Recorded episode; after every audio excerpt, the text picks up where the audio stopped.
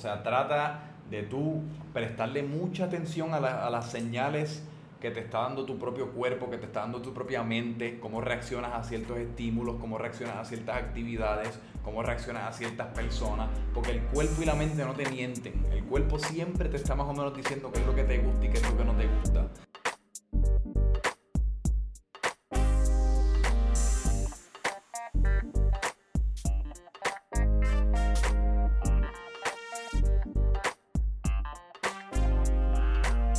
La que hay familia? Mi nombre es Jason Ramos y bienvenido a Mentores en Línea, un podcast donde hablamos con empresarios e influencers responsables por las marcas más destacadas, para que así conozcas quiénes son tus mentores en línea.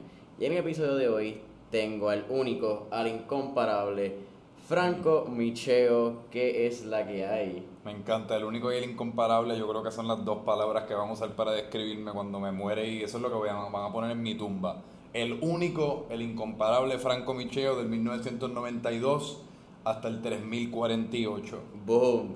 Franco, mira, pues andamos aquí en, en tu estudio, lo que es Freak Sí. Studio, es parte donde grabas tu podcast y vamos Eso a hablar un poco más a fondo de eso. Pero eh, cuéntame quién es, quién es Franco, hijo de quién, eh, es- este niño atroz que, que nace como un personaje en los pasados Sí. meses que es icónico. Mano, pues para hablar en tercera persona, que, que me encanta, yo creo siempre he visto a, mi, a mis celebridades favoritas hacerlo y esta es la primera oportunidad que tengo yo de hacerlo. Pues Franco Micheo, yo te diría que es eh, una persona súper dinámica que siempre ha tenido como un afán por, por ser de cierta manera el, el alma de la fiesta, por entretener, por ser una voz contundente dentro de- dentro de cualquier grupo social que esté participando, eh, una persona que con una presencia yo creo que las otras personas sienten, siempre desde pequeño he tenido como esa personalidad así bastante, yo diría dominante. Eh, yo creo que sería un tremendo adjetivo para, para, para describir de la manera que yo me desempeño dentro de los, cientos, dentro de los distintos grupos que participo. Eh, y pues ese mismo Franco Micheo, en, el- que, podemos hablar de la trayectoria de cómo llegué a, a- a, pues, lo que es Freak Studios y cómo llegué a empezar mi podcast y ese tipo de cosas. Pero pues ese mismo Franco Micheo siempre tuvo un poquito de dificultad o, nunca logró, no sabía bien cómo canalizar esa energía, cómo canalizar esa personalidad, cómo na- canalizar esa necesidad de entretener eh, por mucho tiempo. Y pues por eso pues estudié el bachillerato que estudié y pues por eso di los tumbos que di hasta que finalmente pues decidí comprarme un micrófono y pues yo mismo autogestionar eh, alguna especie de producto creativo que me ayudaría a mí a, a- a, pues no, no necesariamente promover, pero difuminar lo que es esa personalidad de Franco Micheo, lo que son las creencias mías, lo que son, qué sé yo, todos mis manerismos, mis formas de ser, con esperanza a que alguien les parezca entretenido, les parezca estimulante suficiente y quieran escucharme, o quieran verme, o quieran seguirme de alguna manera. Y pues de ahí, con esperanza a convertirlo en un negocio en algún futuro, eh, hopefully próximo. Próximo. Sí. ¿Cómo, ¿Cómo empieza? ¿En que mencionas tu bachillerato? Te Sí. gradúas en... Eres joven, tienes menos de 30 años. Yo tengo ¿eh? 27 años. 27. Arre- Acabaditos de cumplir. Felicidades. Gracias. Est- Esto sale en- ya en enero, pero ¿verdad? Estamos grabándolo en, en el 2019, estamos aquí en diciembre. Y te gradúas en el 2011. 11. ¿De universidad? De high school, te Ah, gradúas. High School 2011, exacto. Ja- eh, universidad 2015. Cuando sales de, de high school, ¿qué, ¿qué carajo tú pensabas que ibas a hacer? Yo, Sí. mano, yo creo que yo no, yo creo que yo pensaba que yo iba a ser abogado, yo pensaba que yo iba a hacer alguno de estos trabajos un poco más tradicionales, eh, pero yo pensaba eso porque no veía esto o no veía ningún, o sea, ningún, ninguna profesión dentro de lo que es el campo creativo, dentro de lo que es el campo del entretenimiento posible. Eh, así que pues yo estaba resignado a que mi futuro profesional iba a ser, un- iba a ser uno bastante tradicional, como yo creo que le pasa a muchas personas, porque pues uno en la escuela superior y en la escuela intermedia lo que uno aprende matemática, ciencia, y inglés, ortografía, español, lo que fuese, en, en- en- en bien pocas escuelas inculcan, qué sé yo, lo que es el, el teatro, la comedia, las artes Claro. como tal. Así que uno Esa no lo ve. humana. Exacto, esa parte humana y uno no lo ve con uno no lo ve como un camino posible. Entonces también muchos de nosotros pues tenemos padres que tienen trabajos profesionales, que son las personas a las, las que nosotros llevamos toda nuestra vida viendo y de cierta manera aspirando a ser. Todos ejemplos a seguir. Exacto, ejemplos a seguir. Así que pues yo estaba resignado a que pues mi futuro iba a ser uno tradicional. No estaba exactamente seguro en qué. Yo inicialmente me decidí disque por finanzas porque mi, padre, mi papá trabaja en, ese, trabaja en ese mundo y pues no tenía idea de qué más quería hacer, así que déjame darle esto un try, asumiendo que me iba a funcionar. ¿Eras bueno en matemáticas en la No, no, no. En, en álgebra sí, en lo que es la aritmética sí, pero en lo que es la geometría no. Yo siempre sacaba A bien, o sea, sacaba como 99 en álgebra 1 me subían para geometría avanzada, me colgaba, cogía verano, me bajaban para álgebra 2 básica, sacaba 100 en álgebra 2, me subían para precálculo, me colgaba, era como ese baile el que yo tenía con las matemáticas. ¿Qué es la que hay con las matemáticas? Que cada vez que le ponen una letra, es como si le Super Saiyan y le siguen subiendo por ahí para arriba, mano. Sí, yo no, yo, yo no entiendo, lo que pasa es que la geometría ya requiere como un uso de la imaginación que yo no tengo. Yo tengo mucha imaginación para otras cosas, pero la geometría era como, te daban este triángulo y dentro de este triángulo tenías que encontrar 7000 cosas y que la hipotenusa y la hipotenusa, pero nada estaba ahí. Nada, yo no veía nada en el papel, así que ese primer paso se me hacía bien difícil, no sabía por dónde empezar, no sabía visualizarlo, eh, que es como un lado creativo que yo no tengo, porque la creatividad yo creo que tiene muchos muchos desempeños. Claro. A veces se le asignamos nada más a lo que es lo que nosotros pensamos en la creatividad, que es escritura, es película, es comedia, pero yo creo que dentro de todas estas otras profesiones y artes existe también un cierto nivel de creatividad. 100% de acuerdo.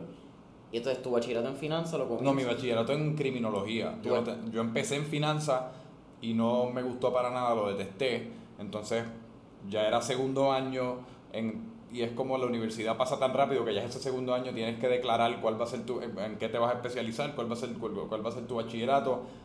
Ya se te acabó el tiempo de explorar porque si no te atrasas un año y ese atraso de un año requiere, o sea, significa pagar un año más, que no es opción. Así que pues ya había cogido un par de clases de criminología como mis... Eh, en exacto, como mis electivas, así que pues tenía cierta cantidad de créditos ya acumulada me había gustado de alguna manera porque eran clases acerca de sexualidad, clases acerca de, personas que hacen relaciones sexuales con las montañas rusas y FBI y toda esa mierda que, que pues eran temática interesante y divertida, pero yo tampoco estaba listo para una profesión en, como agente de policía, ¿me entiendes? Pero sí, en ese momento me decidí por criminología con aspiraciones a después empezar a ir a escuela de leyes y entonces darle un try a lo que es abogado, porque toda mi vida siempre me decían, ah, el nene habla bien, el nene se sabe expresar, así que el nene va a ser abogado, casi como si fuese así de fácil. Uno sabe componer una oración, uno, uno tiene buen sintaxis y automáticamente ya uno es abogado. Uno no tiene que estudiar el código civil, el código penal ni nada. Tú simplemente tienes que aparecerte en corte, ser, tener una labia pesada, hablar, bien y ya todos tus clientes automáticamente van a salir libres de cualquier crimen. Porque esa es la otra parte que yo creo que no, que no se ve cuando uno habla de las leyes ya tienes dos vertientes, tú puedes, eh, tienes varias, puede ser fiscal, puede ser el juez o puede ser abogado, en este caso el... Y no se habla la parte empresarial de tener tu propia oficina y ser un fucking abogado, que es que tienes que salir a buscar clientes, tú eres una imagen, tú tienes que vender tu oficina, tu oficina tiene que estar ambientalizada, son un montón de otros factores que la gente piensa, pues tal, era abogado y tienes tu oficina y, y ya. Hoy día yo creo que y mi primo y, uno de mis mejores amigos de toda la vida, yo creo que son perfecto ejemplo de esto, que recientemente eh, empezaron su propio bufete. Mi, mi, amigo Carlos Andreu, mi primo Javier Micheo, que, mano, se me escapan las siglas del. Es como DHRM, son las siglas de su apellido. Se me escapa ahora mismo el orden. Pero pues él tiene 27 años, mi primo tiene creo que 30 acabados de cumplir también. Y empezaron su propio bufete dentro de una profesión que tradicionalmente eso no ocurre, porque lo, lo, que es la norma es, pues tú vas a un bufete grande o tú vas a un bufete ya establecido, trabajas allí 15, 20 años, entonces después ya de mayor es cuando, cuando tú acumulas lo que la gente digna como experiencia o, y lo que la gente digna como estar listo, pues ahí tú empiezas tu propio bufete, pero ¿quién dijo que, que eso tiene que ser la manera de hacerlo? Yo creo que hoy día, y es algo bien generacional, eh, dentro de toda profesión está, existe, está existiendo como esta autogestión y este sentimiento de empresarismo eh, bien, bien vivo. Como, y pues tú mencionaste eso como ejemplo y me vino, me vino solamente que está bien gufiado dentro de una profesión que tradicionalmente uno, no acostumbraba a ver eso. Que es parte de, de esas cosas que, que yo creo que también han traído las redes sociales, la creación de contenido antes tú tenías los medios tradicionales, incluso lo que es un podcast. Antes tú eras un, un, abogado y tú tenías tu. que en Puerto Rico no pasa ese método de promoción tradicional como que tienen los abogados como en Estados Unidos, que tienen los billboards, lo, en todos los asientos de, los, de las buses, las paradas. Me ando en un urinal, siempre te sale un abogado. ¿Estás guiando borracho? Llámame al 787. No dejas que te pase otra vez. Exacto. Y, y antes en Puerto Rico, pues tú tenías quizás tu, tu guía telefónica, tú sales en un programa de, de radio. Pero ahora mientras sale un podcast, mientras salen las redes sociales, sale YouTube, hay tantas otras maneras de tener tráfico como profesional. Que, no te puedes quedar haciendo lo mismo porque te va a pasar el rolo. El tiempo va a pasar, la gente va a empezar a, explorar estas maneras nuevas. Y tú te vas a quedar como otra persona en lo tradicional que no se puede evolucionar con, con el sí. Que yo creo que especialmente para esas profesiones todavía existe, o sea, todavía los medios tradicionales pueden ser un bien efectivo que yo creo que también parte de la retórica, pues especialmente entre los jóvenes, sea que, y yo soy culpable de esto en muchas ocasiones, pero parte de la retórica se ha tornado ahora que pues si estás en los medios, si no estás en los medios digitales y estás en los medios tradicionales, pues no estás en nada. Que pues yo creo que sí, existe cierta realidad dentro de que pues los medios digitales sí son el futuro y pues ahora uno tiene que montarse en esa ola mientras todavía uno le puede ser fiel y antes de que se convierta ya en, un, en, una ola de 50 pies que solamente los profesionales se pueden meter en esas aguas. Y tú estás tratando de eh, exacto.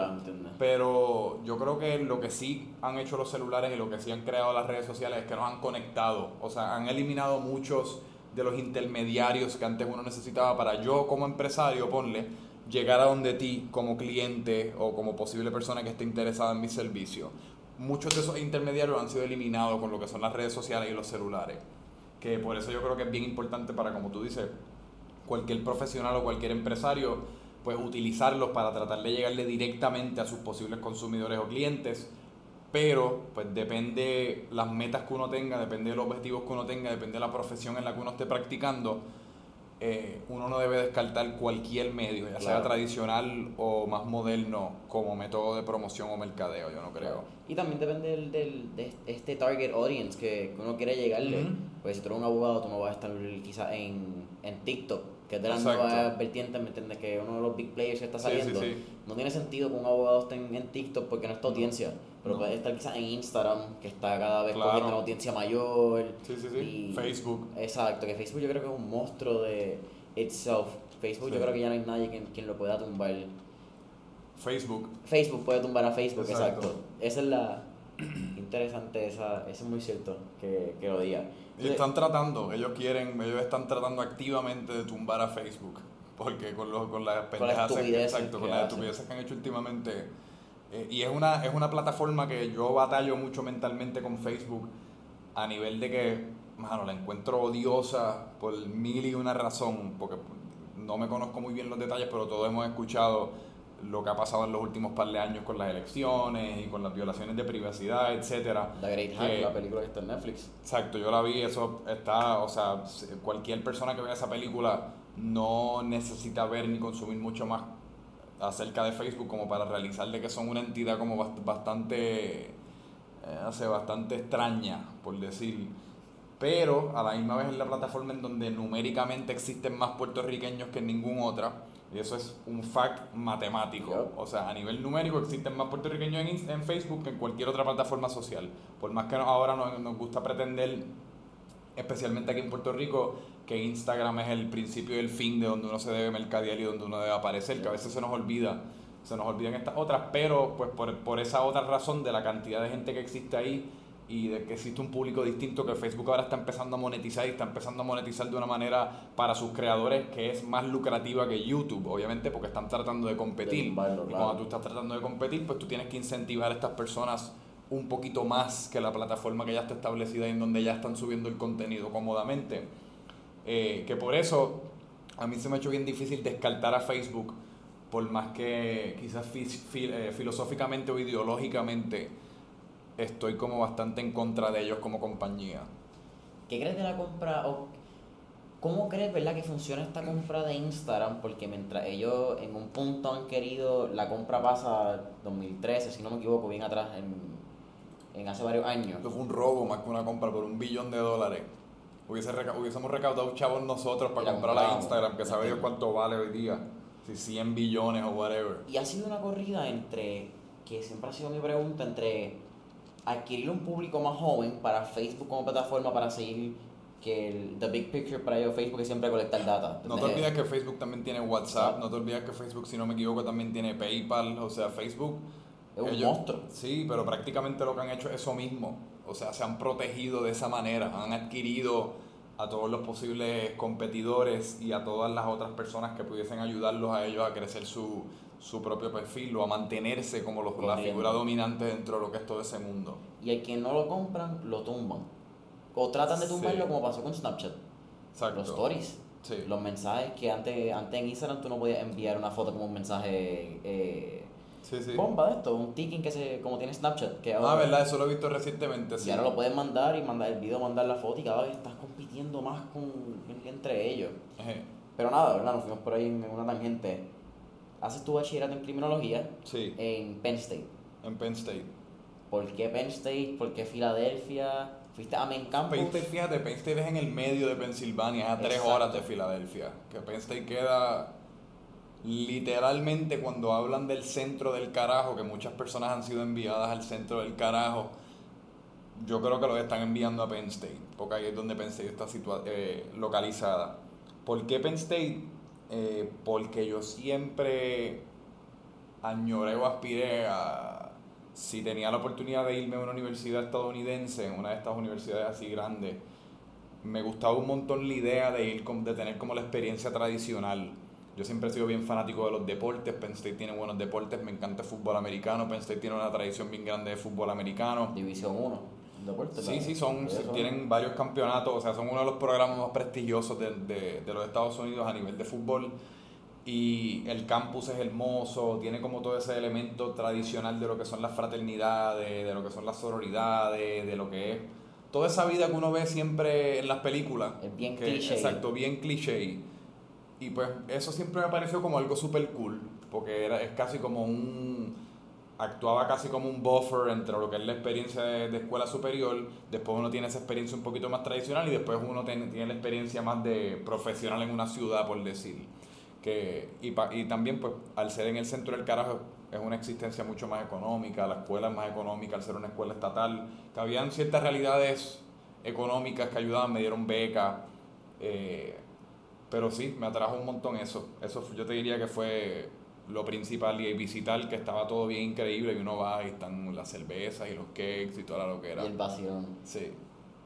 Me imagino pues, ¿verdad? Uno llega... Es, esa experiencia, es que estoy viendo cómo ¿Cómo ponen en una oración la sintetizar desde cómo Franco llega a universidad? Porque imagino que es bien diferente el Franco que llega a universidad tratando de averiguar qué carajo va a hacer. No te creas, no es tan distinto. No es tan ¿No distinto. hubo un cambio. Sí, hubo, hubo, hubieron un montón de cambios. O sea, hoy día yo soy yo soy bien distinto hoy día en cuanto a la forma en la que socializo, quizás la cantidad de alcohol que bebo. Más o menos. Exacto, antes bebía un montón más, antes socializaba un montón más en cuanto que salía más, estaba más activo en esa cena. Pero a nivel de el, el, el tú a tú, o sea, al nivel de si tú estás hablando conmigo aquí, yo te diría que soy bastante similar, o sea, soy, soy bastante similar en cuanto a eso. Mis intereses han cambiado, pues ahora el Franco de antes quizás hubiese tenido un poco de miedo a lanzarse a todos estos proyectos, el Franco de hoy los está, los está atacando con un poquito más de ferocidad que el Franco de antes, pero me refiero a yo como personalidad bastante similar. ¿Hubo algún profesor que... No. Ningún profesor... Ningún profesor. Qué triste. O qué bueno la misma vez. A veces yo creo que eso es bien, bien cliché. Pero la realidad es que yo nunca... Nunca fuiste un estudiante, ¿verdad? De... Ah, yo te diría que a mí las yo no era mal estudiante, ni era un estudiante necesariamente desatento, ni era una persona que, este cabrón nunca hace nada, ni está colgándose aquí, colgándose allá. Yo siempre fui un estudiante promedio de B, ponle, yo no sé si en, numéricamente es como un 3.33, algo así. Yo siempre estuve en ese campo haciendo el, como le dicen, el esfuerzo mínimo, la, la frase clichosa. Pero la verdad es que nunca me importó mucho en, en cuanto a que no no sé, como que no, yo estaba como tratando de sobrevivir más que nada. No estaba, yo no necesariamente veía la educación tradicional de una universidad o de la escuela superior como lo que iba a ser mi salvación o como mi ticket a una mejor vida o como la clave del éxito, como que no lo veía de esa manera. Yo estaba casi como tratando de sobrevivir y ok, pues cogí esta clase, pues chilling, pero no... Yo, exacto, yo estaba tratando de sobrevivir y ya. Pasar con el mismo esfuerzo y graduarnos. Exacto. Ese, no, no he tenido una experiencia de estar en un campo de fútbol americano de universidad. Se tiene que sentir bien cabrón. Claro, sí, es una de las mejores experiencias de mi vida. ¿Cuántas personas? ¿50 mil, 60 mil personas? 108 mil.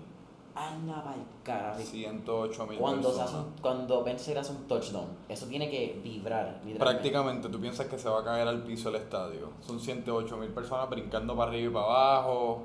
Posiblemente una gran mayoría de ellas están bastante embriagadas. O sea, es, es, bien único. Es una experiencia que yo no creo que yo, yo a nivel de como fanático nunca voy a volver a tener una experiencia así como por primera vez. O sea, es experimentar algo así por primera vez con esos ojos inocentes que uno tiene cuando uno se enfrenta a algo así que nunca vi, que nunca ha hecho. Está bien cool porque son...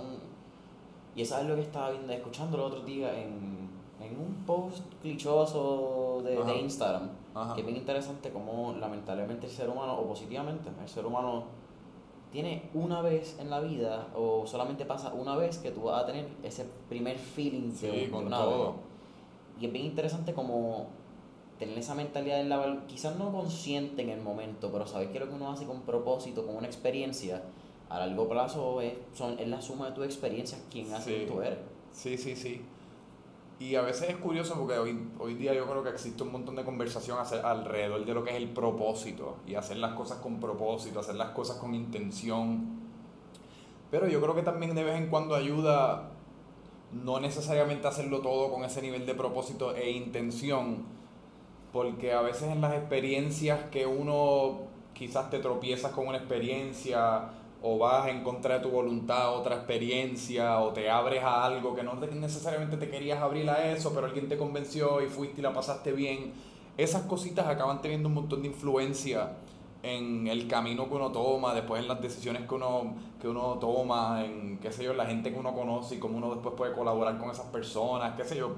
Yo creo que sí es importante a veces uno estar como bien enfocado en lo que uno quiere hacer y cómo lograrlo y atacarlo lo más eficiente y ferozmente, pero debe existir espacio como para jugar, como le dicen, debe existir espacio como para experimentar eh, cosas que quizás están fuera de tu comfort zone, cosas que quizás no quieres hacer, porque yo no quiero hacer un millón de cosas y en muchas ocasiones no lo hago, no las hago, pero las veces que me doy la oportunidad de hacerlo, siempre, siempre les puedo sacar algo, algún valor a nivel de simplemente la pasé bien y eso es valor suficiente, porque cuando uno está en buen estado mental después fluyen ideas creativas o qué sé yo, pero yo creo que es importante tener intención, pero tampoco que sea siempre, quizás con esa mentalidad rígida. Exacto, sí, que, tampoco que se convierta en un, en un enfoque singular. Claro. Sales de bachillerato y haces una maestría en comunicaciones. Sí, pero dos años después. ¿Y qué haces en esos dos años? Vine aquí a Puerto Rico en el 2015, hice un semestre de escuela de Derecho. Por un semestre me refiero a como dos días, simplemente estuve allí hasta octubre en lo que descifraba como en la UPC de Río Piedra en lo que descifraba cómo decirle a mis padres que no había ido a clase por los pasados mes y medio, que posiblemente iba a sacar cero en todas las clases y que estaba eternamente desinteresado en la, en la temática de derecho. Y eso es una temática que te tiene que interesar o si no estás habla, escuchando chino, porque eso suena como chino. Yo creo que lo hacen más complicado de lo que debe ser para que uno lo entienda. Eh, y te cobren más, pero ese es un tema para otro día. Eso es, eh, eso es con dos cervezas y otro podcast. Exacto, y entonces pues en eso también empiezo a trabajar en una tienda, en una tienda que se llamaba Center Court en Guaynabo. Rest in Peace. exacto, Rest in Peace, que era de un pana mío, o de, es, era, la tienda era de un pana mío que fue mi roommate en la universidad, Roberto Colón. Y ellos tenían una en Plaza Carolina, era, ¿verdad? La que era llena de, de bolas. Mano, ahí me cogiste, no estoy seguro. Yo, yo, estoy casi seguro que era la de Guaynabo, era la única. Ah, pues pero pues hasta después que abrieron una segunda. Pero nada, pues estuve ahí, pero eso era más que nada como para pagar el carro y para en lo que, para en lo que pues uno tenía una fuente de ingreso. Y después de ese semestre, en enero, me voy a Miami. Estoy un año en Miami trabajando en venta, no trabajando en nada, pasando por uno de los mejores y peores momentos de mi vida, que eso es definitivamente una historia para otro podcast con más de dos cervezas. Eh, y después de ese año, pues me doy con la metafórica pared, me doy contra la pared de esta metafórica que siempre uno habla, como ah, te tienes que dar contra la pared. Pues yo me choqué contra esa pared. Te noqueó. Bien violentamente. No, no me noqueó porque estamos aquí. Nunca nada me ha noqueado hasta ahora, que es lo importante. Siempre me paré. Pero puñeta, me tuve dolor de cabeza por un par de semanas después de, esa de ese puño que me metió la, la pared metafórica. Y pues ahí pues fue un momento en el cual me tuve que mirar en el espejo metafórico, ese espejo metafórico que siempre te dicen que te tienes que mirar en para ver qué quieres hacer. Y... ¿Alguna vez lo has hecho en vida real? ¿Estás para frente al espejo y te has dicho? Chico, yo me paro frente al espejo todos los días. Y me miro, yo me miro bastante detenidamente, a veces como que pienso lo bueno que estoy, a veces pienso, diablo, de estos jodidos, a veces pienso por qué tienes ese bigote, a veces pienso qué estás haciendo, a veces digo por qué tienes los ojos depende del día y depende del humor, pero yo me miro en el espejo detenidamente todos los días. Interesante. Yo estaba hablando el otro día, yo estoy enamorado de mí. O sea, yo estaba, si existe, si existe alguna orientación sexual en la cual un ser humano está genuinamente enamorado de uno mismo, como que uno es... Su amor platónico. Mano, su amor platónico, su amor sexual, su amor er-, erótico, su amor intelectual, su amor todo, pues yo creo que yo soy esa persona y deben, deben existir otras, pero yo, yo puedo ser un poquito narcisista y un poco egocentrista, puedo, ser, puedo hacerlo. pero eso es parte de lo que te, te, caracteriza, eso es ser tú, eso es tu esencia. Pero no, no, necesariamente de mala manera, porque igual me, auto, me autocritico un montón y estoy dentro de mi mente, como todo el mundo, yo vivo dentro de mi mente en una pelea, o sea, medieval todo el día, pim, pam, y están ah, Franco bueno y Franco malo están cayendo a puños todo el día, un día gana Franco malo, te odio, y otro día gana Franco bueno, eres el mejor, eh, pero es una eterna batalla mental la que existe en el cerebro, en el cerebro mío. Miami, me, me da curiosidad porque... Ah, exacto, pues me miré en el espejo y ahí fue, a mí siempre, como te, como te expliqué, yo siempre he sido súper fanático de los deportes. Yo te diría que los deportes vino siendo mi entrada a lo que es el mundo del entretenimiento. O sea, más que películas, más que programas de televisión, porque por más que yo soy joven, cuando yo era niño, no existía Netflix ni necesariamente la facilidad que existe hoy día de binge watch y de todas estas mierdas que uno hace hoy día con Netflix, Hulu. Se mete una, serie. Antes era más literalmente el cable, que si estaba cualquier programa de televisión puesto en el canal 8, pues tú lo veías ahí, si no, pues te la viste. Pero Eso se yo, ha perdido, mano, esa tradición de... No le extraño, yo creo que eh, existe un elemento de nostalgia ahí que no es substanciada por el hecho de que fuese mejor. Yo creo que a veces la nostalgia nos puede nublar y nos puede hacer pensar que algo era mejor antes. Claro, por los momentos, de los sentimientos. Los sentimientos de uno ser niño y los sentimientos de uno sentirse como uno se sentía en aquel momento. Eh, y como estábamos hablando antes de empezar, también la nostalgia tiene un elemento de que cuando uno recuerda algo que está tan distante en el pasado, uno nada más extrapola los mejores momentos. Por eso es que entra la nostalgia, porque tú estás recordando ese tiempo en base a los, a los highlights, como le dicen, en base a esos momentitos cabrones que uno tuvo, tanto de alegría como de tristeza, pero uno recuerda los, las altas y las bajas más extremas, uno no recuerda la rutina, no te recuerdas levantarte un miércoles a las 7 de la mañana, comerte un bagel con cream cheese, tener que caminar a la escuela, estar encojonado, llegar de clase, estar cansado, no hay nada en la televisión, etcétera, etcétera, rinse, repeat, uno no se recuerda de esa, de lo rutinario que podía ser y lo en ocasiones aburrido que podía ser. Que por eso es interesante la nostalgia, porque uno se recuerda eh, de eso. Pero nada, el punto es que los deportes fueron mi entrada a lo que es el mundo del entretenimiento, porque ESPN siempre uno podía contar con que iba a haber algún show de deporte, iban a estar hablando de LeBron, iban a estar hablando de algo, exacto, un juego, lo que fuese. Yo siempre fui atleta.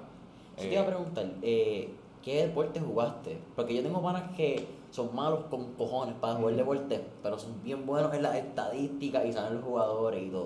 Yo era, si tú supieses que yo era un atleta bastante bueno eh, voleibol, baloncesto. Voleibol y baloncesto. Yo, de hecho, en, la grabación de Perpetuo, me siento bien mamado diciendo eso porque siento que me la estoy echando con algo bien pendejo. Pero en la, en la graduación de Perpetuo yo me llevé el, mejor atleta de la clase. Vete, nunca me lo hubiese imaginado. Y en muchos, o sea, como en tres premiaciones atléticas me llevé el atleta del año.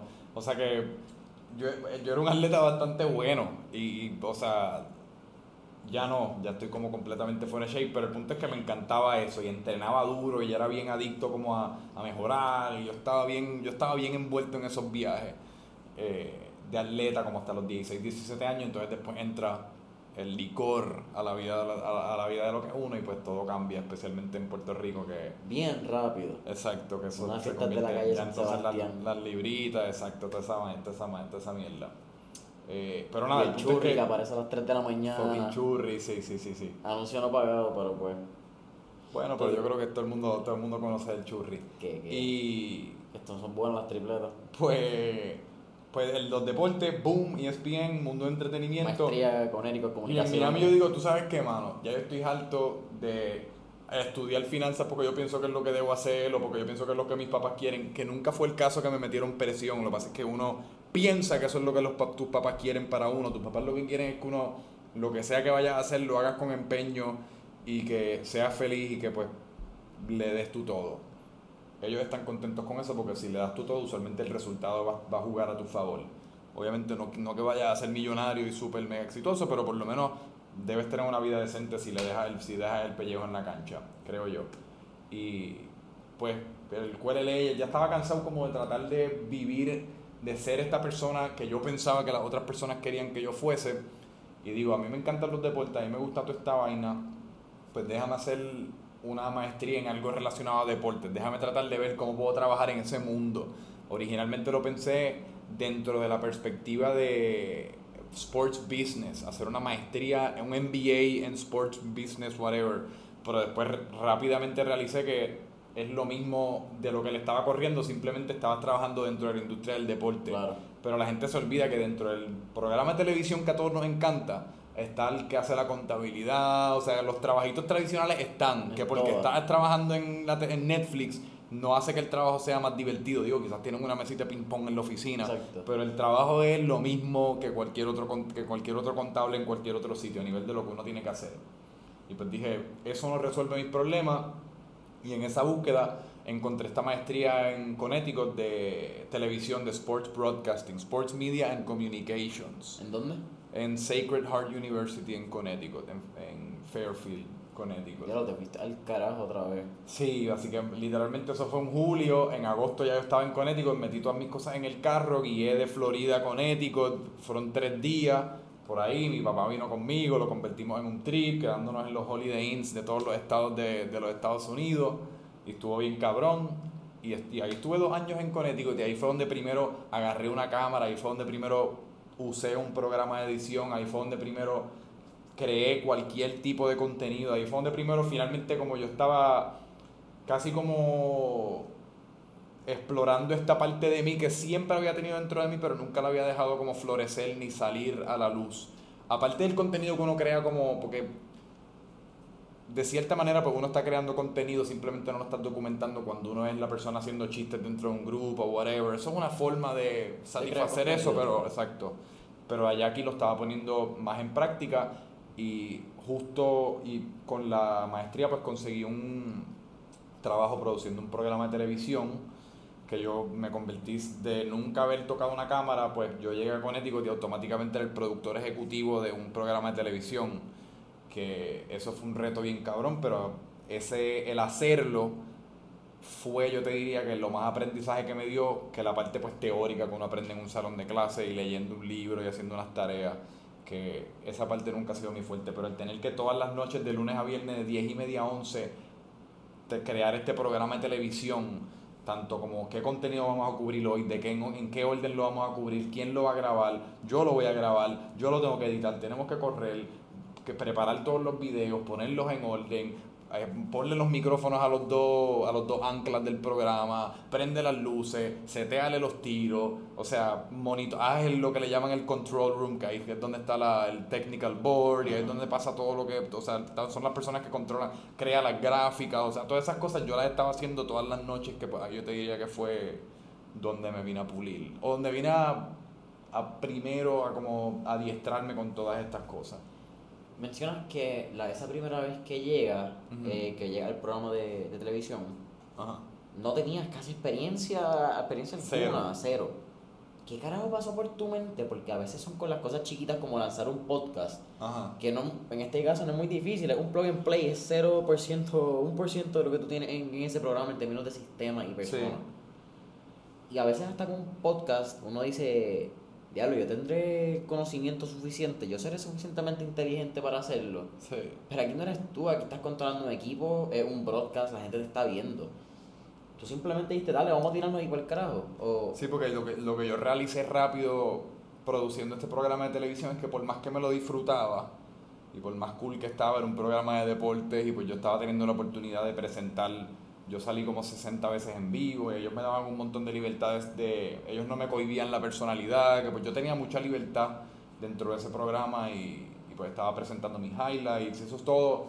En teoría estaba súper cool, en práctica estaba bastante cool, pero lo que sí detecté es que yo tengo una necesidad dentro de mí de, de ser mi propio jefe, de hacer las cosas bajo mis propios términos, de no depender de nadie, de, de hacerlo yo, de no tener que estar en un sitio a las 5, de 5 a 11 porque otra persona me lo dijo y porque otra persona me está pagando para que yo esté allí, porque otra persona me va a dar las instrucciones de qué hacer. Eh, eso lo detecté bien rápido, que independientemente de cuán cabrón en teoría estuviese el trabajo, esa parte de mí nunca iba a ser, o sea, no se iba a callar hasta que la tratara de saciar. Y pues de ahí es que nace como mi primera idea de hacer el podcast, jamás y nunca pensando en convertirlo ni en un negocio ni nada, pero es como pues déjame ver si yo puedo crear mi propia plataforma poquito a poquito y qué pasa. Esto hace dos años, como dos o tres años. Sí, esto fue en el, dos, mano, yo te diría que como principios del 2017, Ok. literalmente como enero del 2017, algo así. Y ahí empieza tu búsqueda, ¿verdad? De Ajá. E- ese primer paso a lo que hoy es francamente franco y lo Sí, que sí. es Freak Media. Que todavía, cabe mencionar que todavía está en súper mega pañales. Porque el hecho de que yo esté aquí grabando este podcast contigo no significa que yo aterrizaba en ningún sitio, Claro. ni significa que he logrado tres carajos. O sea, porque a veces, qué sé yo, uno se puede sentir como que ah, me están entrevistando, pues ya yo logré algo, ¿no? O sea, yo estoy literalmente casi igual que tú. En pleno apogeo, Como quien dice.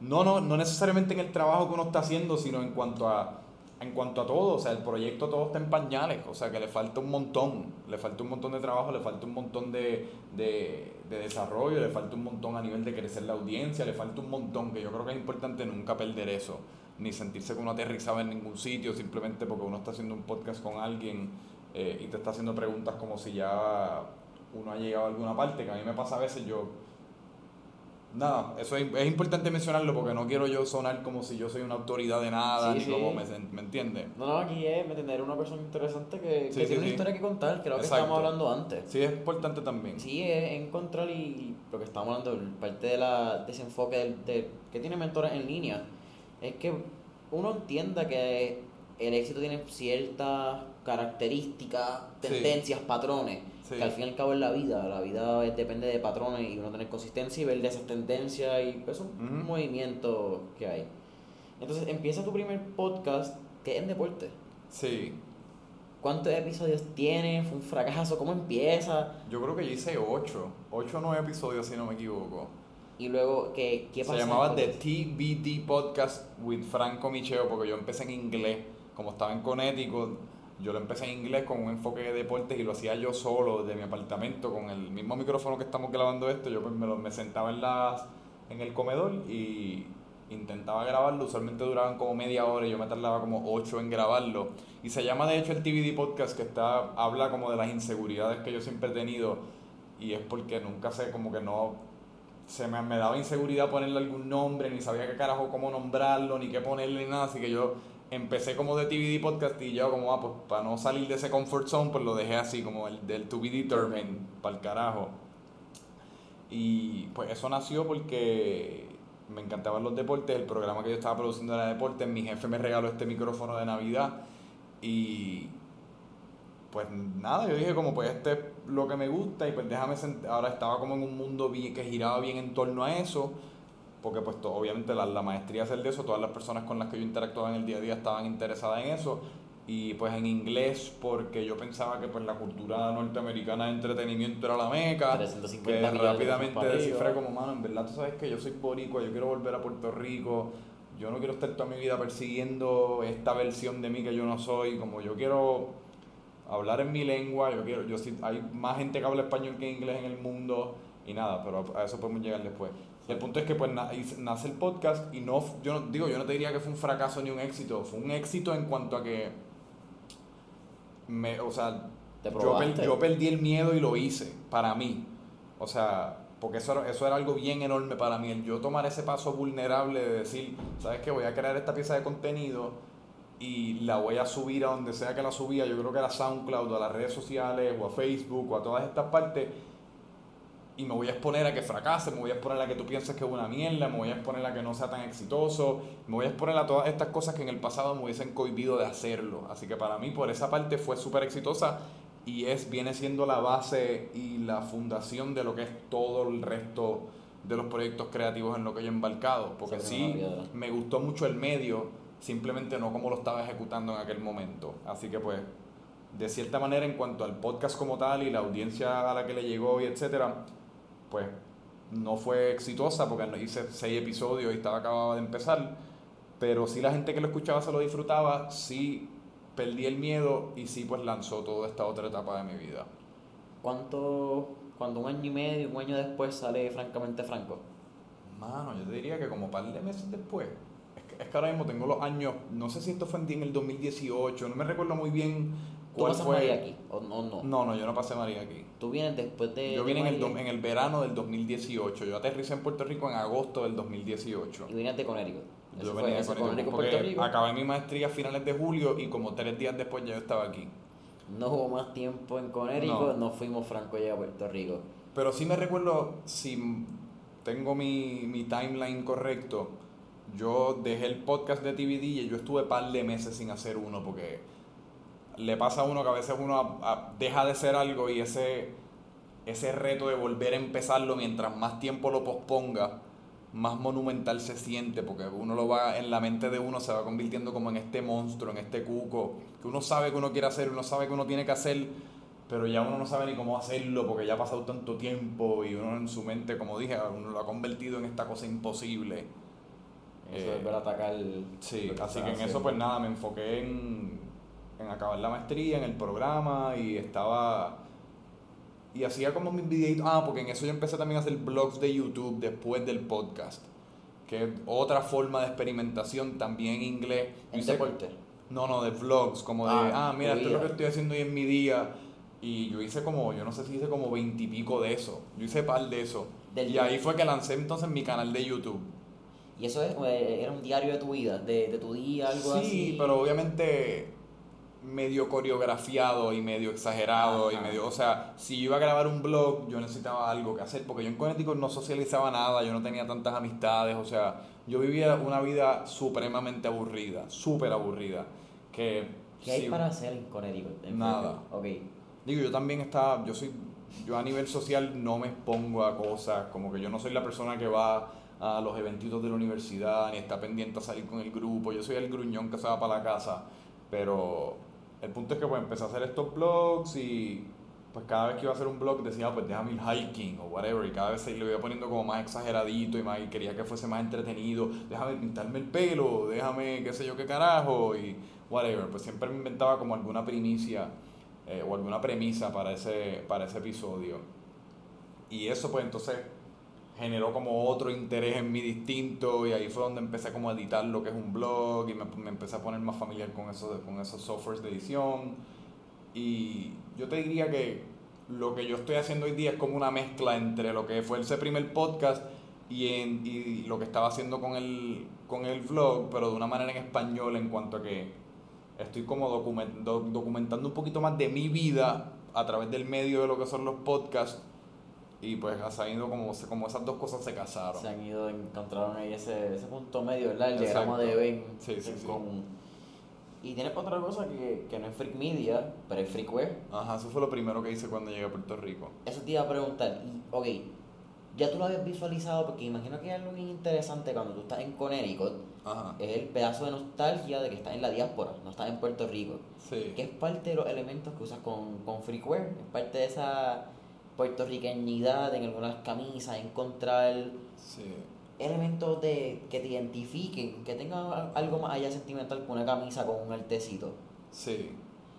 Y... Aunque si tú supieses para corregir, no para corregirte, No, pero claro. para añadir a eso. Coño, es tu compañía, ¿cómo corregirte? mi- no, no, y no es tanto ni. y no, pues no sé por qué carajo dije corregirte, pero para elaborar acerca de eso, mi nostalgia nunca fue tanto como, ay, extraño mi isla y extraño la playa y extraño las empanadillas o extraño Que ese qué cuento yo, el que- mofongo. Yo, mi nostalgia no fue tanto esa, mi nostalgia era más como, sabes que yo quiero estar con mi familia.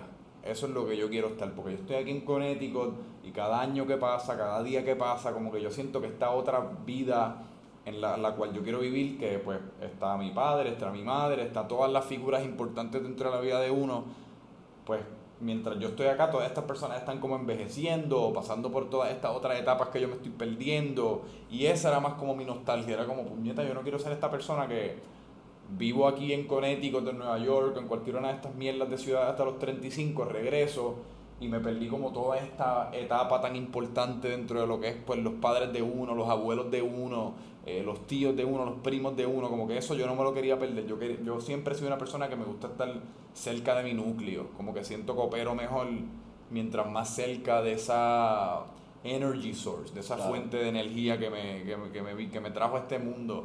Siento que esa era, esa era mi nostalgia, más que como los clichés de por qué uno extraña a Puerto Ah, Rico. ese cuento bohémico de... De- Digo que también obviamente el calor y pues uno extrañaba eso, pero más que nada era pues ese, ese núcleo familiar.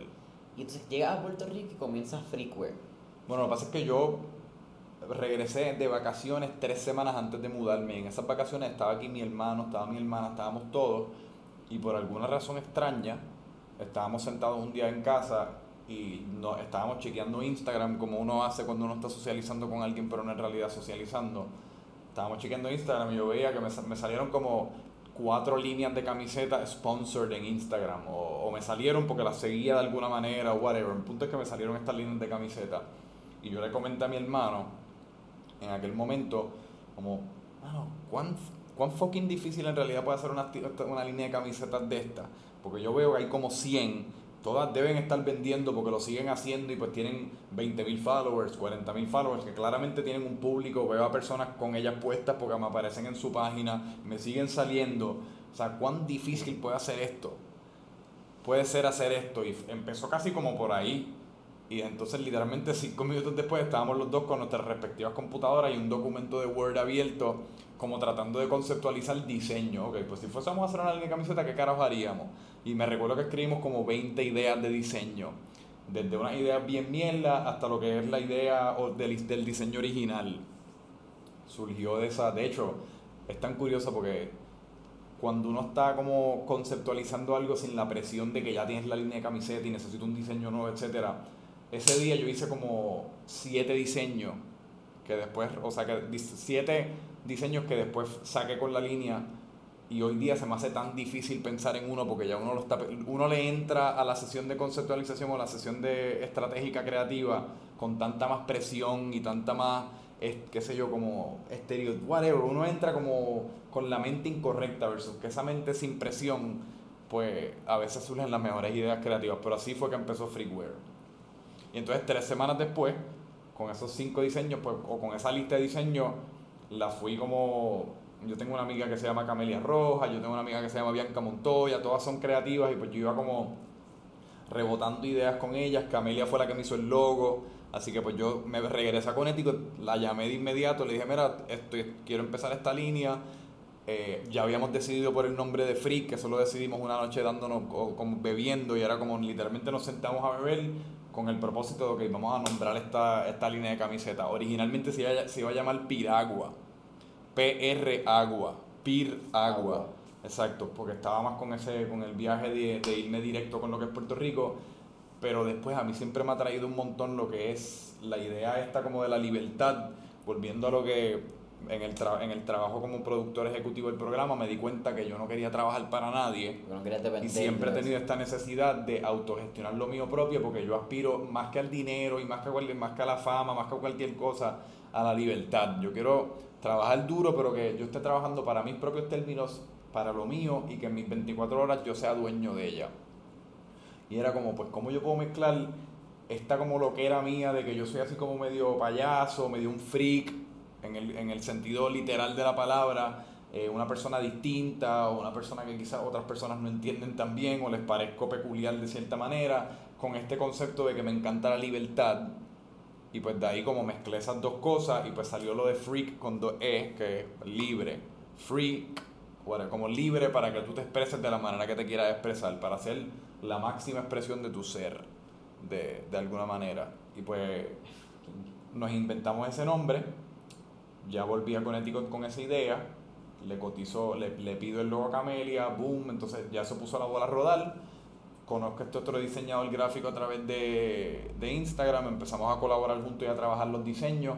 Y ya yo literalmente tres semanas después, o dos, o una semana después, o lo que fuese, llegué a Puerto Rico con un logo, con cinco diseños ya diseñados. Y pues fue a imprimir camisas y a venderlas. Y entonces, literalmente, de esa primera semana, yo me recuerdo que yo con, bien cagado y, y hice 72 camisas en mi primera orden del diseño original de Puerto Ajá. Rico con la piragua que original. Eso fue un debate también, porque uno nunca sabe, las tiro las 5 de cantazo, tiro una a la vez, nada, el punto es que después yo iba a tirar las 5 de cantazo y alguien me convenció a hacerlo de una en una, como que ir building up y pues lancé ese- nos decidimos por ese diseño de hashtag Puerto Rico, porque era como el más, que el, el- el que definía casi como la visión entera Es universal de primera. versus que los otros eran diseños un poco más específicos. Y pues lo lanzamos y me recuerdo que yo pedí 72 camisas cagado. Yo, entonces, estos son un cojón de camisas. ¿Cómo yo voy a vender todas estas camisas? Y ese primer día literalmente las anuncié en Instagram y ya esa noche había vendido las 72 camisas. Esto fue un martes. Ese sábado yo me iba para Colombia. Así que yo el viernes fui y hice una reorden de no me recuerdo cuántas camisas. Y yo le había enviado tres camisas al- a los de Whatever Puerto Rico. Ese, dentro de esas 72 yo saqué tres para enviárselas a ellos y que ellos la postearan en su página. ¿Qué? David, ¿verdad? El de Whatever David, Puerto Rico. Oye, yo le escribí un text, exacto, porque una, una buena amiga mía, Valeria, me puso en contacto con él. Y Valeria Rodríguez del Rey, la dueña de la Gota Swimwear, me Claro. puso en contacto con él. Yo le escribí directamente, me dijo, full, envíame una para mí, para mis dos empleados. Y se las envié, una para cada uno. Que yo no sé cuánto tienen ahora, pero Whatever Puerto Rico Tenían como menos- 200 y pico, yo creo, algo así, no me, no Sí. me recuerdo muy bien, pero el punto Pero es- y es una plataforma alto. dedicada específica a Puerto Rico, que cuando tú vas, cuando tú quieres mercadear un producto como este, Es tu nicho. Whatever Puerto Rico es mucho más valioso que el rapero de Estados Unidos que tiene 15 millones, porque la, su- la gente que lo sigue no conecta con el producto de uno. Claro. Pero, y pues yo literalmente hice esa reorden de nuevo. No, sé si pedí 40 camisas más, lo que fuese, pero pedí más pensando, ¡uh, qué éxito! Y ese domingo yo estaba en Cartagena, Colombia, desayunando y allí no hay señal. Pero, pero nosotros cogíamos wifi en los restaurantes cuando íbamos a almorzar, cenar o, eh, almorzar o cenar. Y pues ese era nuestro momento de como, "Ah, pues déjame verificar mis emails, déjame verificar mis textos, etcétera, etcétera. Y me recuerdo que tan pronto prende ese wifi en el, en el, en el sitio de desayuno, me empiezan a llegar un montón de notificaciones. Y yo y me fijé que hacía cuatro minutos Whatever Puerto Rico había subido la foto con las camisas. Y eso abrió una caja de Pandora que yo ese día lo perdí. Yo tuve que regresar inmediatamente a la casa. Yo estuve todo ese día, toda esa noche y toda la mañana siguiente, que también me tuve que quedar en la casa, escribiendo órdenes, haciendo, o sea, tuve que llamar a las personas que me hacen las camisas y fue como un- una loquera. Yo cuando al final del día yo lo conté, me llegaron, de ese post me llegaron como 2.500 seguidores, 400 DM, 400 DM de, de personas haciéndome órdenes, que después muchas de esas personas picharon y nunca, Claro. pero yo creo que me llegaron como 350 órdenes de camiseta con un post de Whatever Puerto Rico que estoy sí, o sea, forever agradecido y pues eso casi como lo que yo lancé como una linecita de camisetas que yo jamás pensé que yo iba a poder ni almorzar de ella, o sea, yo no la lancé con ninguna intención de que fuese un negocio, digo, obviamente que fuese un negocio en el sentido de que imprimo- rentable. sí, sí, que se vendieran un par de camisitas y eso, pero yo estaba más enfocado en los podcasts y en lo que yo podía hacer creativamente a nivel de contenido. Yo las camisetas, las camisetas fue casi como un antojo, como un peo que yo me tiré creativo, como quien dice, como déjame hacer esto sin... Un Yo no tenía dirección alguna, tampoco es que no tenía, yo, yo estaba como, vamos a ver qué pasa. Y pues eso ya casi como pues te contesta todas las preguntas o las dudas que uno tenía automáticamente, porque pasa eso y ya es como pues, ok, pues parece que tengo una línea de camiseta. Funcionó, vamos allá. Y ahí sí Ajá, sí, fue, Ese es el primer alivio. Ese es el. puñeta, está bien, funciona la idea. Es como Ah, no, en verdad que no era, para mí no era tanto ni eso, para mí era como una, yo estaba abrumado, yo estaba como súper abrumado, no era ni aliviado porque la tarea de contestar todos estos mensajes, y yo estaba como completamente en estrés y escribir todas las órdenes bien y contestarle a todo el mundo y, Sí, fue como un momento de, de agobio, fue nada Sí. para. Wow. y también pues creé una falsa perspectiva en mí de que cada vez que yo saco un diseño se me van a vender todas esas, ¿me entiendes? Que de que fue cabrón y no lo cambiaría por nada, pero entonces después hubo un periodo de reajuste en cuanto a mis expectativas, porque mis próximas par de órdenes, yo estaba pidiendo cam- eh, camisetas o cantidades de camisetas como si yo fuese a vender las 500 que vendí con, en, esa primera Puerto tirada Rico. con Whatever Puerto Rico. Y la realidad fue otra, sí, poquito a poquito se han ido vendiendo, Pero no ese, ese pero no es ese boom de tú venderlas todas en una semana, que pues viniendo de eso y que esa sea tu primera experiencia con, con vender una camiseta, con vender cualquier producto, porque yo nunca había vendido ni una limonada, pues es súper cool, pero fue un poquito, vez, fue un poquito frustrante y fue un poquito como, pues, fue un, un proceso de aprendizaje. Un bittersweet moment. Sí, un proceso de aprendizaje en cuanto a que las cosas no, eso no es normal, a menos de que tú seas, qué sé yo, una, una Louis Vuitton, una mierda de esta que se van sold out, en- off-white, que se van sold out en 5 minutos. No, eso no es la norma, la norma es que pues tú pides las camisetas y pues las tienes que ir vendiendo poco a poco y se te venden un palo hoy, un pal mañana y eventualmente si se venden todas de aquí a uno o dos meses o tres meses o lo que fuese, Filete. pues filete. Exacto. Exacto. Eh, ¿Verdad? No, actually, sido un súper buen podcast. Ha estado bien cabrón. Eh, llevamos por 55 minutos, pero quiero tocar un tema que. Esta es su segunda llamada. llamada. eh, que me interesa muchísimo, man, y creo que es parte por lo que estamos aquí. Estamos en, en uno de los tres salones de estudio de, Ajá. de Freak Media. Estamos en el estudio A. En el estudio A, no uno de los tres, perdonen mi fucking ignorancia. Tuve fucking Jason. Y un- uno de mis podcasts se llama Perdona mi ignorancia, así que todo está... Perdonado, sácata. Cuéntame qué es esta loquera, cuéntame cómo, cómo sale, porque primero sale francamente franco. Sí. Lo grabas en tu casa, En hay mi un casa. guest en, en, en la una sala casa, exacto. sí, sí. Sale esto, ¿verdad? Sale este, este estudio donde me estabas contando que al principio era solamente para francamente franco, Ajá. pero saber la posibilidad de, de poder host y ser el productor de otros podcasts dentro. Sí. Cuéntame esa experiencia, cuéntame la experiencia de poder colaborar con personas como, como bien como Montoya, de Unusual Growth, como. Paula Landrón, Sí. como tu tío abogado, que, que para mí es un tripeo porque no es una persona de tu edad. Cerrando un gap generacional que es uno de los grandes déficits en este momento, yo creo, de la historia.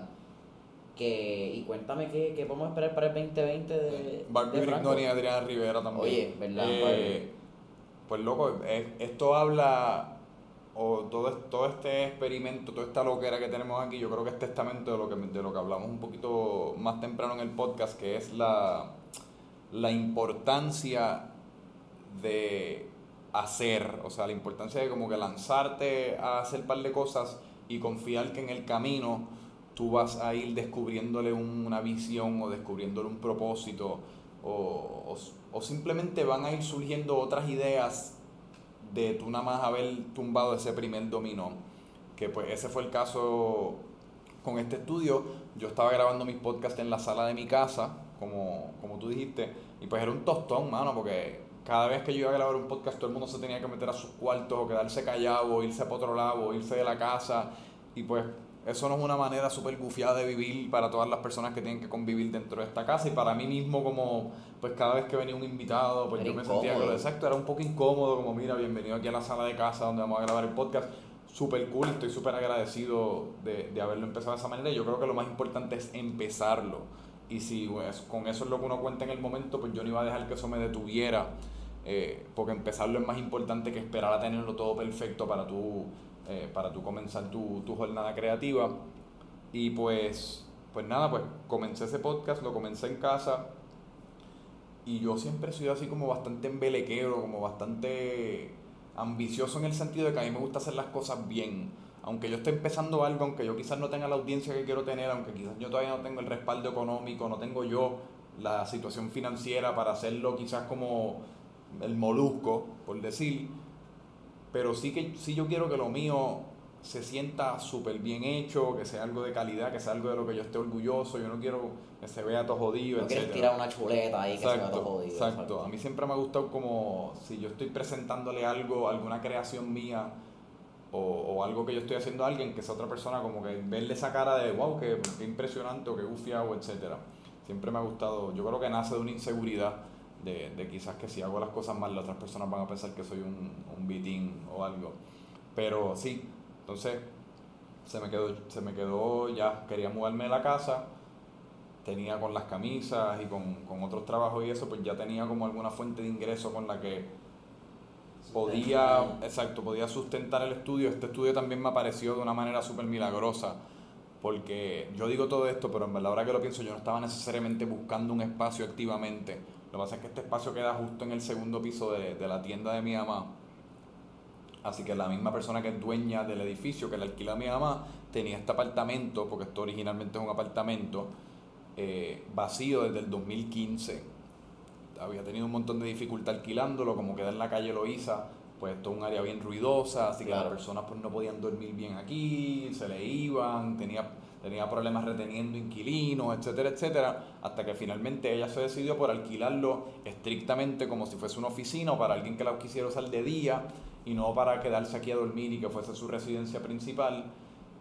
Y lo estaba alquilando por un precio que estúpido por, por el tamaño de esto y por el, por el, por el potencial que tiene este que tenía este espacio etcétera lo estaba alquilando por un precio que hubiese sido estúpido de mi parte no brincarle encima. Y, como que la simbiosis de que está encima de la tienda de mi mamá y es como la calle Loíza que a mí me encanta yo estoy adicto a ella ahora como que todo literalmente cayó, me cayó perfecto, era casi como alguien enviándome un mensaje. Estaba todo en sintonía. Exacto, así que yo pues lo cogí el espacio, de nuevo cogí el espacio y esa fue como mi primera movida, nada más que con la intención de mudar a Francamente Franco y la resaca que yo tenía en aquel entonces, que es un segundo podcast que yo hago.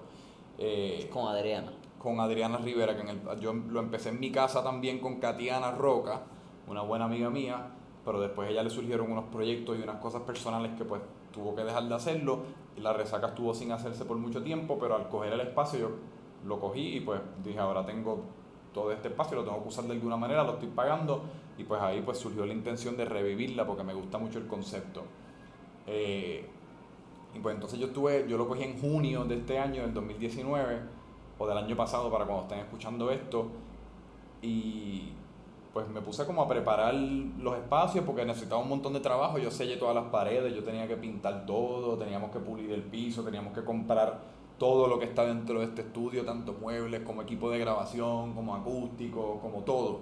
Como preparar la cocinita, preparar los baños. O sea, fue un, un trabajito fuerte. Gracias a Dios que mi padrastro tiene una fábrica y pues él tiene como...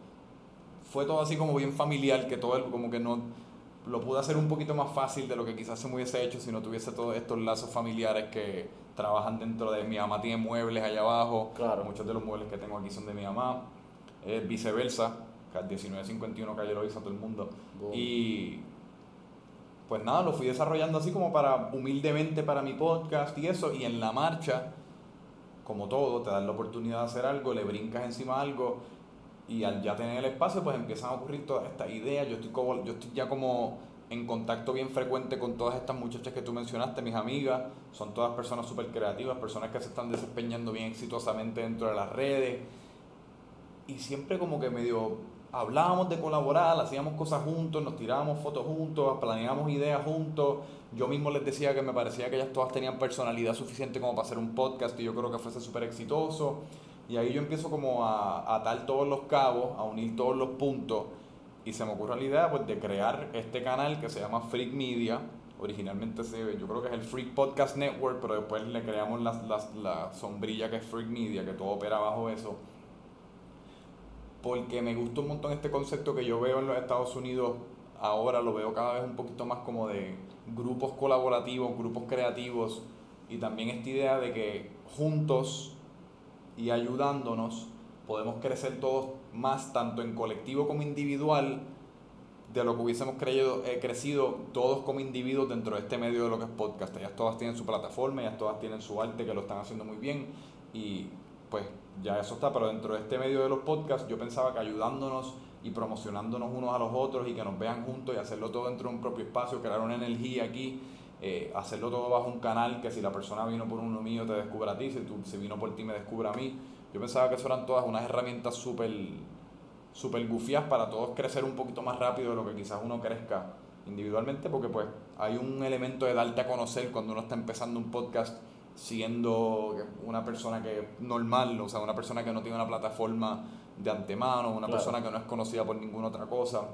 Eh, pues eso era un reto para mí. Esto fue una manera que a mí se me ocurrió bien cabrón. Se me ocurrió de, de tratar de agilizar ese proceso un poco y también darle una plataforma, otra plataforma a todas estas amigas mías que yo creo que las no, o sea, sí, sí que se la merecían, pero que podían hacer grandes cosas con ella.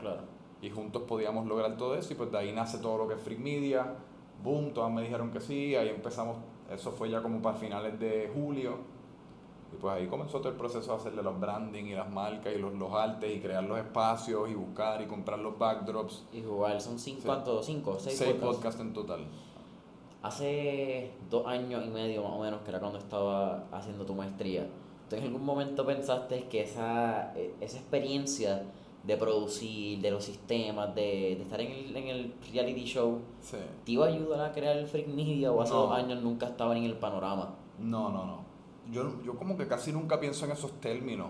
Yo soy bien reactivo a, a cualquier estímulo o idea que yo esté teniendo en el momento. Yo yo no te diría que yo tengo como un master plan, ni yo soy así como esta persona que ya tiene mis próximos 5 o 10 años fríamente calculados, ni sé lo que voy a estar haciendo. O sea, yo estoy seguro que si hacemos esta entrevista a finales del 2020, sabe Dios qué carajo yo estoy haciendo y sabe Dios en qué otros proyectos me metí, sabe Dios de qué manera se ve este estudio, sabe Dios si todavía estamos aquí. O sea, a nivel del espacio físico me refiero. Eh, que hoy día las cosas se mueven tan rápido y yo mano, como que siempre, como, no que siempre, pero en ocasiones se me ocurren bien las distintas, depende del espacio mental que yo esté, depende de lo que esté consumiendo, los estímulos que tenga. Pues yo soy más así, yo soy mucho más reactivo, porque yo te diría que mi proceso creativo es casi como una piquiña. En cuanto a que a mí se me ocurre algo, de la misma manera que se te, que te viene una piquiña al brazo, lo que fuese, yo tengo que rascarme eso inmediatamente eh, que este proyecto, de hecho, Freak Media vino siendo como lo más paciente que yo he sido con un proyecto creativo y usualmente se me ocurre una idea hoy y ya yo quiero que mañana esté arriba. O sea, que yo quiero resolverla hoy porque es como, no, se me ocurrió hoy, tengo que hacer esto ahora porque si no ya mañana no me va a importar y voy a, haberme movilizado para lo próximo. Eh, que pues Freak Media en eso yo creo que fue, para mí fue súper nítido en cuanto que me probé a mí mismo que sí puedo ser paciente y sí puedo desarrollar algo que requiere un poquito más de trabajo long term y requiere un poquito más de tiempo, eh, que lo tengo dentro de mí, que por eso estoy como hasta cierto punto orgulloso de mí por haberlo hecho. Y, pero no sé qué, pero no sé, para contestar tu pregunta, yo no tengo idea de lo que voy a estar haciendo en cinco meses, ni tengo ni hace cinco meses tenía idea de lo que iba a estar haciendo ahora. Es todo bien del momento, bien... Todo es bien por usar un buzzword, es bien orgánico, es bien natural, es, espontáneo. Espontáneo, yo creo que es una tremenda palabra. espontáneo y impulsivo es otra buena palabra. Impulsivo. Yo soy bien impulsivo. Eso, eso es cool. Yo creo que, que ser impulsivo, ¿verdad? Siempre y cuando en, de, bueno y malo, es como, como el ego. Hay que canalizarlo. Sí. Y es saber usarlo a tu favor y, y va, uno va aprendiendo con el tiempo cuánta soga soltar y cuándo alar esa soga y, y coger grano. Sí. Yo siempre hago tres preguntas al final. Vamos allá. Pero antes de esas tres preguntas, quiero hacerte una más por, por pendejear. ¿Qué contenido consumes? Porque alguien, que, alguien que crea contenido. Yo consumo un montón. A mí me gusta ¿Más memes o, te gusta...? No, no me gustan tanto los memes. Yo soy súper fanático, digo, respeto los memes y cuando veo uno bueno me río con cojones, pero yo no soy una persona que me meto con el propósito de buscar memes. Como que no, simplemente me topo con ellos en Instagram. Yo soy súper fanático de los podcasts, loco. Así fue que yo me... Yo primero me enamoré del medio como consumidor no sé, en Miami fue cuando yo, yo te diría que en Miami sí fue cuando yo primero, o un poquito antes, en el 2015 fue cuando yo primero empecé como a tantear con los podcasts, cuando estaba en escuela de Derecho. Very early, en, en los podcasts. Sí, pero todo empezó como que yo escuchaba, volviendo a ESPN, está el ESPN app, y yo escuchaba los mismos programas de radio, pero escuchaba ya la versión podcast. Que no es necesariamente un podcast de la manera que uno lo piensa hoy día, audio. pero ya, exacto, ya era como, me estaba familiarizando con ese concepto de diablo, puedo escuchar esto después, sin anuncios, yo en formato audio en mis headphones y no sé, como que me pareció súper fascinante, así que me enamoré del medio como consumidor y poco a poco fui descubriendo y creando y curando lo que es como la biblioteca de podcast que escucho hoy día, que son un montón y pues consumo mucho podcast. Yo diría que podcast es lo más que yo consumo, tanto en formato audio como en formato eh, YouTube. Me gusta, si, si tiene la disponibilidad del video, me tripea verlo también, depende de cuál es, pero me gusta, siento que le añade un poquito como ver a las personas interactuando y las expresiones faciales y, y, todo eso, me parece gufiado. Y pues aparte de eso, mano, yo te diría que YouTube veo mucho contenido como medio blog type, pues todos estos programas que nacen ahora mismo en YouTube, que sí de los eh, Hot Ones o Sneaker Shopping, Claro. como, pero mayormente consumo YouTube. YouTube. Mucho más que Netflix, mucho más que películas. Siento que para ese, para lo que es sentarme y dedicarle ocho horas a una serie o para sentarme y dedicarle dos horas corridas a una película, no tengo como tanta paciencia ni tanta, ni tanto espacio mental hoy día. Me gustan esas como esos hits de, de contenido y de, whatever, de dopamina Fast content, de como 5 diga. minutos, 10 minutos, o si fuese un podcast, pues lo puedo hacer mientras hago otras cosas, que por eso me encanta. Que es parte de las estadísticas en estos Sí. días Spotify, ¿cierto? Una estadística de, del consumo promedio de su audiencia. Ajá. Y creo que el 65% de la audiencia de Spotify escucha música mientras hace otras actividades. Sí, y sí. por música es contenido, ¿verdad? Podcast entra ahí también. Que, que es bien interesante que esa es la, una de las variables y... Una variable, la, esa yo creo que gran ventaja que Exacto. tienen los podcasts como método de consumo. Que, que es una Audio. curiosidad porque a veces, como le llaman en inglés el multitasking, para mí el multitasking es un mito porque una de las dos cosas tú la estás haciendo mal. Sí, las O no estás escuchando el podcast, simplemente lo tienes ahí como background noise, como te están acompañando en lo que tú trabajas o haces cualquier otra cosa, o estás pendiente del podcast y no estás trabajando. Pero este mito de que la gente se cree que, ah, sí, porque yo escucho un podcast mientras trabajo y mientras yogueo, es como bicho, eh. Sí, una sí, de las una de las cosas, tres las vas a cagar, cabrón. Exacto. Como que una... como mínimo, sí. Mira, Franco, la, para terminar, tres preguntas que, que siempre hago. La primera, y yo, yo sé que aquí vamos a filosofiar un poquito. Si pudieses escoger una etapa, una época de, este, de, este, de esta vida loca Ajá. y pudieras revivirla, darle para atrás al tiempo y estar ahí, ¿cuál sería? Ah, no. Te tengo que decir con toda sinceridad que es que estoy viviendo en la etapa favorita de mi vida. Como que no sé si no sé si ahora mismo quiero revivir ninguna otra etapa. Como que me siento tan cómodo, me siento tan no necesariamente cómodo, pero me siento tan a gusto con donde estoy ahora mismo y en la dirección que estoy encaminado que siento que el ejercicio de revivir otra etapa de mi vida me da pereza porque me sacaría de esta y me llevaría a otra etapa en la cual todavía pues quizás estuviese un poquito más perdido o sin, o sin tanto propósito. O sea, me gustan, sí, estoy, eh, esta, ayer, por decir, vamos a revivir ayer. No que ayer pasó nada especial, porque ayer, pero porque ayer es hoy. Y, porque hoy es mañana. Exacto, y porque hoy es mañana. Pero, o sea, por, por tanto tiempo yo te diría que yo casi como que soñé con hacer las cosas que estoy haciendo ahora, con tener la valentía de hacerlo, con, con hacerlo y punto. Que está tan gufiado poder vivir dentro de esta etapa y, y tener la oportunidad de, de entrevistar a gente súper gufiada y que cada vez más y más yo, yo vaya notando que esa, esa calidad de invitado, digo que todos son buenos, pero el perfil del invitado vaya como que subiendo y uno ver ese progreso, uno se puede poner bien adicto a lo que es el progreso. Olvídate de numéricamente, pero simplemente uno como que haciendo ese ejercicio de mirar hace dos meses donde uno estaba y ver O sea, dónde uno está esa ahora comparación de mirar donde uno estaba y queda así. que y como eso me hace sentir y como que lo, y lo estimulado que me siento y a raíz de estar bien estimulado por lo como eso se manifiesta en, en la forma de autoestima y como se, eso se manifiesta en, en la forma de cómo me siento yo acerca de mí mismo eh, que estoy súper pompeado no quiero revivir ninguna otra etapa estoy como que quiero en verdad enfocarme bien brutal en este y, y exprimirle el jugo a, a las posibles A oportunidades lo que tienes de frente. sí. La segunda pregunta. ¿Qué, qué artista o canción? Prefiero canción porque Ajá. eso es algo que ya, ¿verdad? Cuando salga este, este episodio, como hemos hecho esta pregunta en, en los 11, este será el episodio número 11, pues hicimos un, un playlist. Tenemos una de las canciones de todos Ok. nuestros entrevistados que los pompean. Esa, esa canción que el para algunos puede ser como el capitán Carlos Benítez que, que escuchaba la canción de Eye of the Tiger antes de volar. Eh, diablo. Sí, ese, eso es un rush de, Sí, sí, de sí. verdad. Pero ¿qué, ¿qué canción te pompea, mano? Quizás antes de escuchar un podcast, antes Porque de... yo te voy a decir, y esto no es una canción que necesariamente yo escucho activamente para pompearme, pero por propósito de que, de que esto sea un poquito más, como le dicen, evergreen, de que no necesariamente decirte una canción que está pegada ahora y en dos semanas o cuando sea que esto Se salga, pierda. se pierde un poquito y que ya no sea el caso. Big Papa de Notorious B.I.G. Esa es la clásica, papá, de toda la vida. Yo nunca me voy a olvidar. Yo escuché esa canción por primera vez en la película de Hardball. ¿Te recuerdas de la película de Hardball? No sé ni qué que película. era de Keanu Reeves, de un equipo de pelota que se llamaban los Kekembas, que era un equipo de pelota de este barrio, de, de esta barriada, si no me equivoco en Nueva York, o no me recuerdo dónde es que estaban eh, localizados, pero de este caserío, por decirlo, un sitio bien pobre, y que Keanu Reeves como coach, pues se formó este equipo de pelota, y como todos estos muchachos como utilizando el deporte y utilizando la unión de un equipo, pues lograron grandes cosas como equipo y lograron grandes cosas, grandes mejorías personales. Y a mí me fascinaba esa película. Y uno de los pitchers, mientras iba a pichar, él necesitaba tener el Walkman puesto, porque esto era para los tiempos del Walkman, cuando se ponía los, los earphones estos que se los enganchaba así, exacto, over the ear hacia atrás.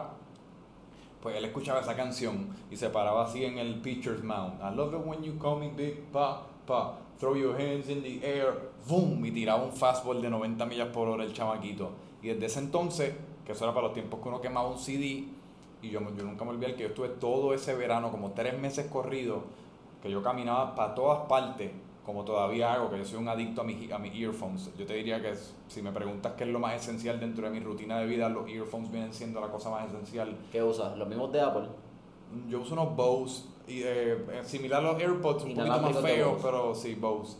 Tremenda Y- calidad de compañía, yo creo que como Sí. misión, mano, se te dañan y tienen intercambio. Sí, están pero en verdad es que me los regalaron, yo creo que de Navidad el año pasado. Y pues estoy súper contento con ellos. Pero el punto es que en, en aquel momento yo caminé tres meses escuchando un CD que nada más tenía esa canción en I- repeat. Así que yo literalmente iba para todas partes con Big Papa, Big Papa, Big Papa, Big Papa. Y desde aquel entonces, por la nostalgia que le tengo a la canción y por lo que, lo que significó en aquel momento de mi vida, en un tiempo más simple, siempre digo que es mi canción favorita. Boom.